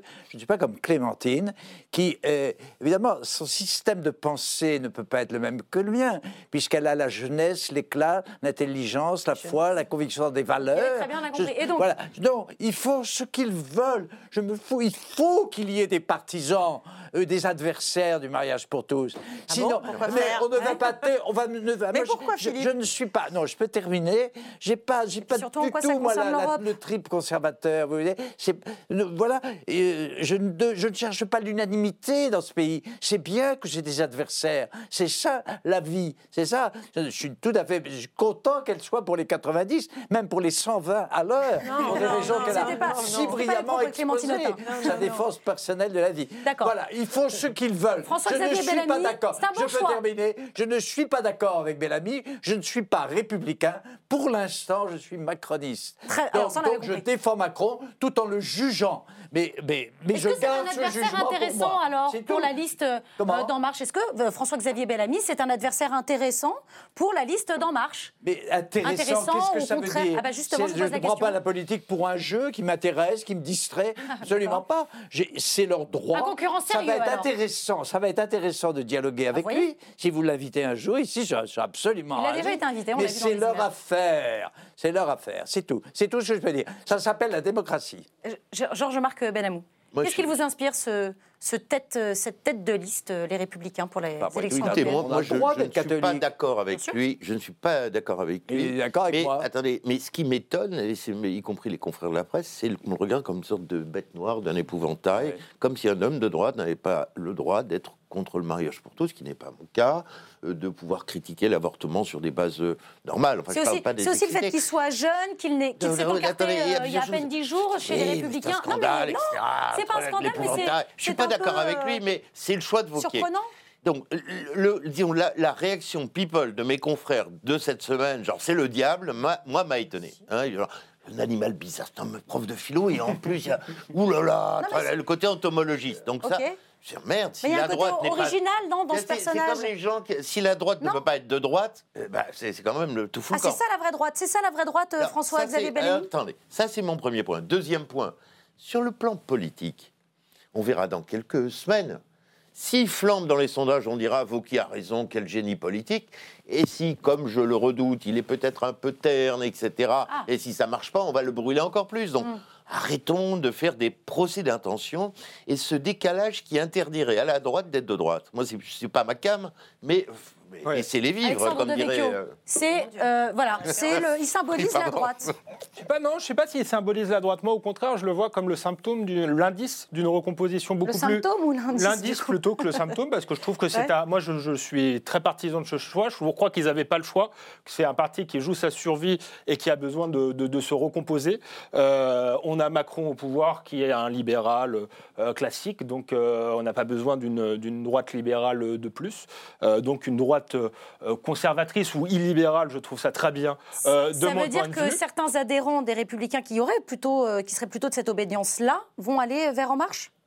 Euh, les, les libéraux Bah, Je pense qu'ils y sont déjà. Ah euh, je pense qu'ils y sont déjà et que si on veut pas un, un débat mortifère entre, entre Marine Le Pen et Emmanuel Macron, encore une fois, euh, il faut effectivement que, que la droite comprenne l'enjeu actuel qui est plus droite-gauche en réalité, mais qui est la question de la mondialisation. Et je trouve que les positions. grappiller des, des je trouve voix que les positions, les national. positions. Comment? Il va donc aller grappiller des voix au Rassemblement sans national. Doute, sans doute, je l'espère. Et les positions qu'il a justement sur l'Europe, euh, sur l'économie, me paraissent plus subversives et intéressantes euh, que ces supposées po- positions euh, personnelles sur l'IVG. Vous avez raison, on parle beaucoup de ces positions-là, mais alors quel est son programme Bah, il, faut, il, pour faut, l'Europe? il, faut, il faut lire ses livres. Pas, je ne connais pas son programme exact Demeurer pour le l'Europe, dernier, mais, mais la réalité, c'est qu'il est quand le même en rupture. Non, de demeure, il est quand même en rupture avec le logiciel qui a été celui de la droite pendant les 40 dernières années, qui est un logiciel comptable et marchand. Il n'est pas pour un, un- pas pour l'ouverture à tout prix des frontières, Mmh, pas pour euh, le libre échange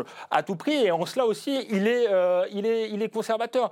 Euh, donc je pense que c'est c'est- là c'est intéressant et on va pouvoir un dé- avoir un débat euh, sur le fond euh, avec Macron qui est lui est pour euh, une Europe euh, du marché et de la technocratie. Euh, et je pense qu'on va avoir des surprises que Bellamy va, va, va, va, va se révéler durant cette campagne. Vous- vous le craignez? Il y aura peut-être un débat interne d'ailleurs à l'intérieur de Macron évoluera Républicains. comme les autres. Est-ce que, est-ce que vous le craignez? Est-ce que euh, D'abord, moi, je qui vous trouve fait jamais peur ce candidat?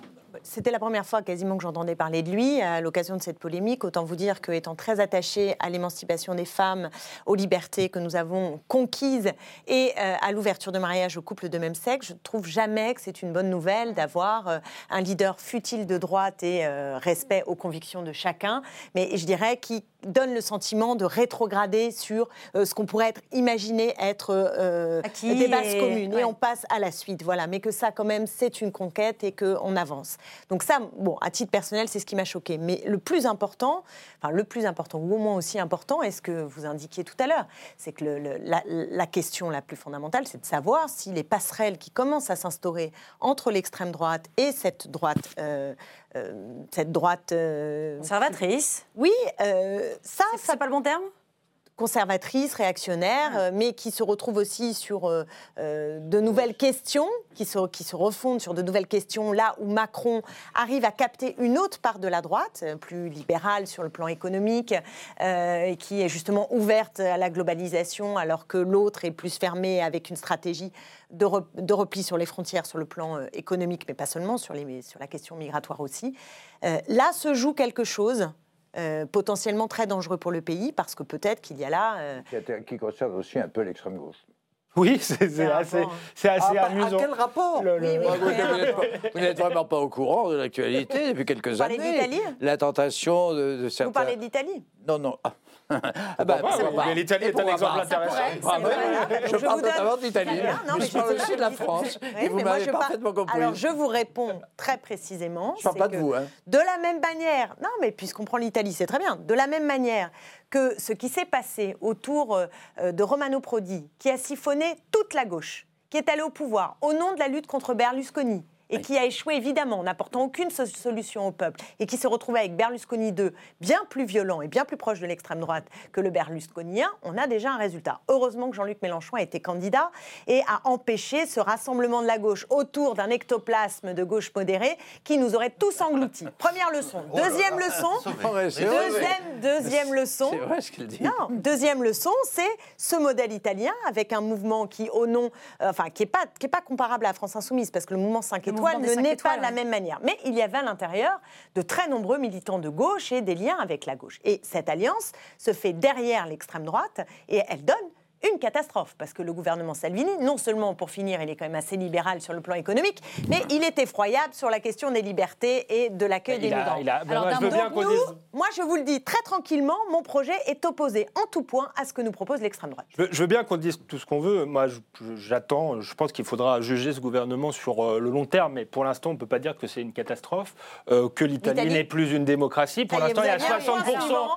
On a un gouvernement qui n'a jamais été aussi, aussi populaire. Donc, ça devrait interroger ceux qui ne partagent pas forcément ces idées-là. Et peut-être euh, d'arrêter avec une diabolisation euh, bête et méchante. Se demander Ah pourquoi parlait- aujourd'hui la majorité des Italiens, de droite et de gauche, soutiennent ce On fera un gouvernement. débat sur l'Italie une prochaine fois. La, ré- la récession italienne, il y a à dire, hein, quand même. Faut Et, on en parlera, On promis, verra. Georges On Benamou, verra, mais avec vous l'instant. une prochaine fois. Euh, Clémentine Autain parlait d'ectoplasme. Eh bien, ça tombe bien, on abordait les élections. euh, C'était la, la Euh, gauche. non, c'était pour François Hollande. des élections euh, Ah, européennes côté je droit. parle de sa politique, de la Regardons politique maintenant ce qui se passe côté gauche, notamment à travers l'œil d'un certain. Raphaël euh, Glucksmann. Il a lancé il y a euh, quelque temps un mouvement dénommé Place euh, publique pour tenter de rassembler les différents courants de gauche pour que ceux qui partagent la même vision de l'Europe et de l'écologie se rapprochent et s'unissent sur une liste. Pour les séistes, les choses sont claires. C'est soit une plateforme commune, soit la mort de la gauche. On écoute Raphaël Glucksmann, interrogé par nos confrères de France Info. La situation est intenable. On ne peut pas d'un côté dire il y a un vrai risque de salvinisation de l'Europe, de triomphe des nationalismes, de l'autre dire attendez, en 2030 on bascule dans l'irréversibilité de la catastrophe climatique. On a que Salvinisation, 11 ans- c'est-à-dire l'arrivée des populistes au pouvoir. Oui, ouais. et on, on bascule dans l'irréversibilité de la, la catastrophe climatique dans 11 ans, donc on a 11 ans pour transformer nos sociétés. Et d'un autre côté, avoir quatre listes qui disent exactement la même chose et qui disent il faut une Europe écolo, démocratique et sociale. Je veux dire, pour moi, c'est lunaire. Donc, à mon avis, à un moment, il faut mettre les logiques d'appareil, les logiques d'ego de côté et voir si sur le fond, il peut y avoir une plateforme commune. Et moi, je vous dis, dans deux mois, eh bien, il y aura une seule liste parce que c'est pas tenable. Et ça ou la mort de la gauche? Mais bien sûr, c'est ça ou la mort de la gauche. Vous savez, nous, on, on veut lancer une campagne où on fait appel aux citoyennes et aux citoyens sur la base des idées. Georges-Marc Benamou, c'est quoi euh, Place euh, publique? C'est euh, la gauche euh, bobo ou l'avenir? De la gauche pas qui a fait les titres, ils sont bons, mais ça n'amène pas beaucoup de complexité Ah. dans le débat. Bah, On n'a pas beaucoup de place, Ni- c'est pour l'un- ça. Ni l'un ni l'autre. euh, On est contraint ni par les-. Moi, je crois que d'abord, il a raison sur le fond. C'est un intellectuel. Il a fait l'analyse de cette chose aberrante. Je ne sais pas si c'est des ectoplasmes ou pas. De, à part, en tout cas, dans la gauche démocratique qui pèse 20%, ils sont explosés. Donc, on est dans la situation. Alors, c'est ni l'un ni l'autre. euh, on est dans la situation, me semble-t-il, de la gauche euh, entre 1959 et 1964 c'est-à-dire l'arrivée de De Gaulle au pouvoir a explosé le champ politique et il y a un parti euh, euh, socialiste qui, à l'époque, oh, bon, il faisait bien 10-12% quand même, et Mhm. plein de clubs. Ce qu'on Mhm. appelait la petite gauche, le PSU, le PSA, la- le club Jean Moulin, etc. Donc, Mhm. qu'est-ce que c'est Raphaël Glucksmann? C'est un honorable intellectuel qui essaye d'avoir une un dynamique qui est, qui est, qui est un- oui, dans cette période de reconstitution. de- alors, il a raison, il a raison, mais comment il va y arriver à fédérer tout ça Euh, Bon courage, euh, c'est salutaire, mais bon courage. Il peut y arriver croise quand même, Philippe forces Tesson de l'esprit. Les forces de l'esprit. dans le vieux monde, tous ces De jeunes me- philosophes, ils sont très sympathiques, ils ont une bonne volonté, ils sont merveilleux d'ailleurs. On a envie qu'ils viennent au pou- pouvoir. Ils sont honnêtes en plus de ça, parce qu'ils ne sont pas encore corrompus par les mœurs. Ils ont des valeurs, euh, ça c'est vrai. Mais vous y croyez alors? Ça peut faire quelque chose? Mais je n'y crois pas. Ils n'ont pas compris une chose, c'est que la démocratie est morte. Ah. Euh, quasiment. Elle est très, très malade. Elle est très malade. Ce qui n'est pas malade, c'est le peuple. Alors voilà, je crois que c'est le peuple, moi, qui euh, sous quelle forme Sous quelle forme accidentelle, euh, provisoire, éphémère Mais il se passera quelque chose. Ça s'est déjà passé. C'est en cours, c'est en voie, c'est imminent, c'est bientôt. C'est pas ça. On s'en fout de l'union de la gauche. On s'en fout. On s'en fout des républiques. hein, on s'en fout. Euh, Alors, anecdotiquement, parce qu'il va y avoir une élection, il y a Marine Le Pen qui attend son Le 26 tour. mai, depuis- oui. C'est depuis tellement longtemps. Elle est historique, elle est préhistorique, elle croit encore. Elle est maligne, hein, mais euh, ça peut passer par elle, car elle n'est pas la démocratie. Voilà, et c'est tout. Et lui, il a de la démocratie, il est charmant ce garçon, puis il est- intelligent, puis tout, il est sympathique. Mais il a une vision, une vision tellement rétrograde, tellement intellectuelle. Et naïve, Moi-même, je me peut-être deviens naïve. populiste, ouais, puisque je crois que c'est ça. va direct sur ce plateau. C'est ça, c'est déjà arrivé, c'est déjà en cours. L'élection européenne, écoutez, on- qu'est-ce que c'est? C'est une anecdote dont déjà il faut, on rigole, et dont on rigolera malheureusement dans deux mois. Comment vous regardez justement la, cette, ce mouvement, là, cette constitution de mouvement place publique Moi, je pense que le- les élections européennes vont justement être un laboratoire de la recomposition et que Place Publique en fait, en fait malgré tout partie, même si je ne les vois pas peser lourdement. Ce qui m'intéressait dans ce que disait Philippe Tesson et me surprenait, je suis assez d'accord avec son diagnostic, mais quand il oppose la démocratie au peuple, ça me pose un, un problème et je crois que c'est le cœur du problème politique aujourd'hui. C'est problème. Que les soi-disant démocrates qui ont eu les manettes pendant des années ont problème. fait la démocratie mais sans le peuple. Et donc, quand on fait ça pendant 40 ans, on en arrive au, au bazar, pour rester poli, où on en est aujourd'hui. Ensuite, je pense que place publique, c'est- le résultat de la faillite totale de la social-démocratie. Dans, ce- dans le contexte de globalisation, où il y a délocalisation et des moyens de production et des profits, il n'y a plus que des miettes à redistribuer, et les sociaux-démocrates ont disparu. Donc, la gauche essaie de créer des alternatives. Il y a un populiste de gauche, Clémentine Autain va, va bondir, mais c'est celui de Jean-Luc Mélenchon qui fonctionne plutôt bien.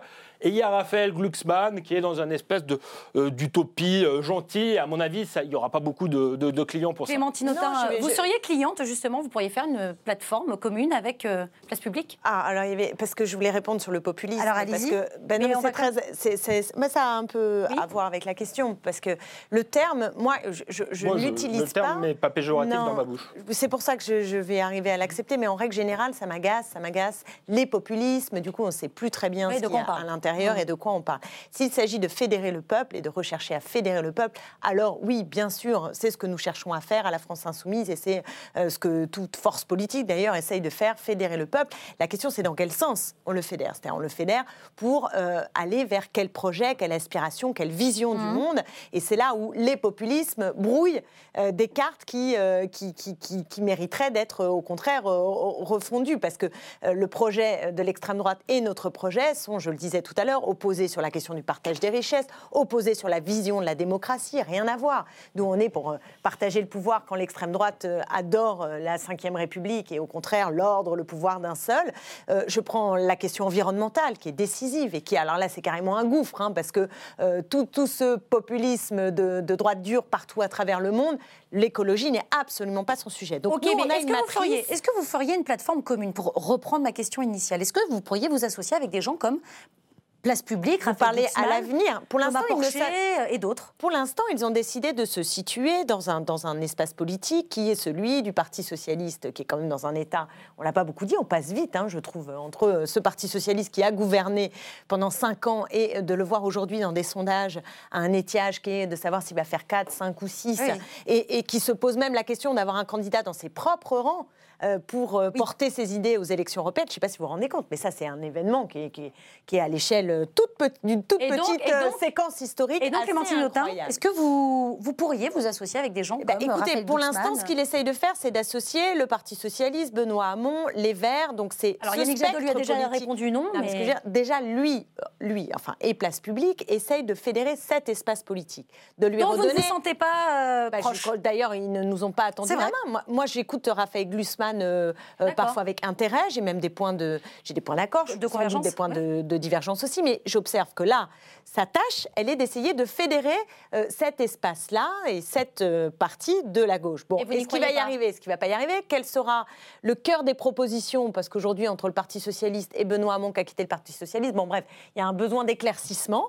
Et, et moi, je suis toujours pour qu'on dialogue, pour qu'on réfléchisse, pour qu'on ait des espaces de convergence. Et après, on verra, verra. bien ce qui est possible de faire ensemble. Georges-Marc Benamou. Oui, quelle est la question? Ah bah je, je- la, la suite, je vous voyais euh, euh, me- interrogatif. Non, non, non, non, mais Euh, sur, le- non, mais sur- de moi, sur l'histoire du populisme, euh, je vais dire, il y a deux mots, il y a populaire et populiste. Moi, je préfère populaire parce que populisme, il a quand même, enfin, on va parler quand même de votre idéologue en chef, qui est Madame Chantal Mouffe, idéologue du Pourquoi il est populisme. idéologue idéologue de qui? Chantal Mouffe. idéologue, De qui? idé- idéologue de Podemos et proche de Jean-Luc Mélenchon, qui a théorisé le populisme de gauche, sera- qui passe de la lutte de classe de à la lutte contre l'oligarchie. On n'a plus de Et temps. c'est là que vous devenez populiste. Alors que vous, vous Donc passez le populisme, de la lutte des la, la populisme, le à la populisme, défense c'est la l'oligarchie. C'est bien, monsieur Benamou. Je, Je la démocratie, je connais le voilà, mérite la séance- la séance est suspendue. Merci, merci beaucoup à tous les quatre pour cette très très belle émission qui est déjà disponible en replay sur le site de la chaîne parlementaire, euh, mais aussi sur les box Orange. On se retrouve évidemment euh, vendredi prochain, mais d'ici là, n'oubliez pas que euh, l'important n'est pas de convaincre, mais de donner à réfléchir. Allez, salut